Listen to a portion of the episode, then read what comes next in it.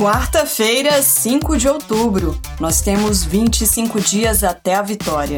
Eu sou Carol Santos e você está ouvindo Notícias do PT. Fique agora com os destaques do dia. Lula e Alckmin se reúnem com governadores e senadores de diversos partidos nesta quarta, às quatro da tarde.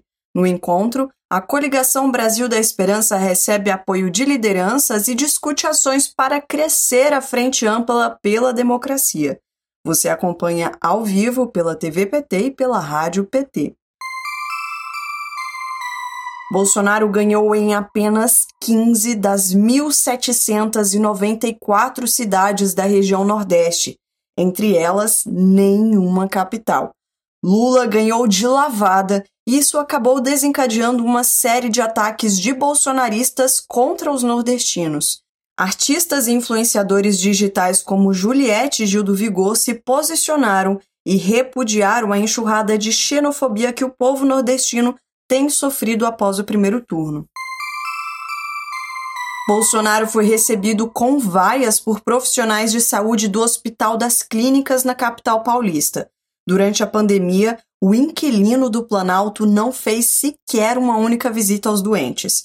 Além de debochar de quem contraiu a doença, Bolsonaro negou vacina e não comprou oxigênio. A conduta de Bolsonaro na pandemia é um crime que não pode ser esquecido. Nossa solidariedade a todas as famílias de vítimas da Covid e aos profissionais da saúde. PSDB desautoriza apoio de Rodrigo Garcia Bolsonaro e secretários ameaçam sair do governo. A posição do governador de São Paulo gerou crise no partido e pegou muita gente de surpresa. Ao menos quatro secretários avaliam a possibilidade de deixar a gestão. Líderes como Aloísio Nunes, José Aníbal e José Serra se manifestaram de forma contrária. O secretário-geral do PSDB de São Paulo, Carlos Balota, confirmou que o partido não foi procurado e disse que a legenda no estado ainda vai se reunir para tomar uma decisão oficial sobre a posição do partido em São Paulo. Hoje, o ex-presidente da República, Fernando Henrique Cardoso, declarou abertamente seu voto em Lula.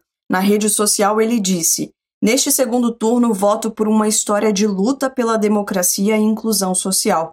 Voto em Luiz Inácio Lula da Silva. Nada como um bom senso, né, gente? Produção industrial caiu 0,6% em agosto. A dupla Guedes e Bolsonaro promoveram a desindustrialização do país e não param de bater recordes.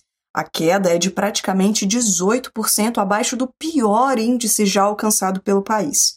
Para Lula, é urgente aquecer a economia por meio do estímulo da produção industrial. Em 2023, Lula vai retomar imediatamente as obras do PAC e do Minha Casa Minha Vida para movimentar a indústria e gerar emprego e renda. Este foi o Notícias do PT. Ele é diário e está disponível na sua plataforma de áudio preferida. Siga o podcast para receber uma notificação toda vez que sair um novo episódio. Se você gostou, deixe cinco estrelas na avaliação e compartilhe. Você encontra mais notícias como estas no portal do PT em pt.org.br. Obrigada pela companhia e até amanhã.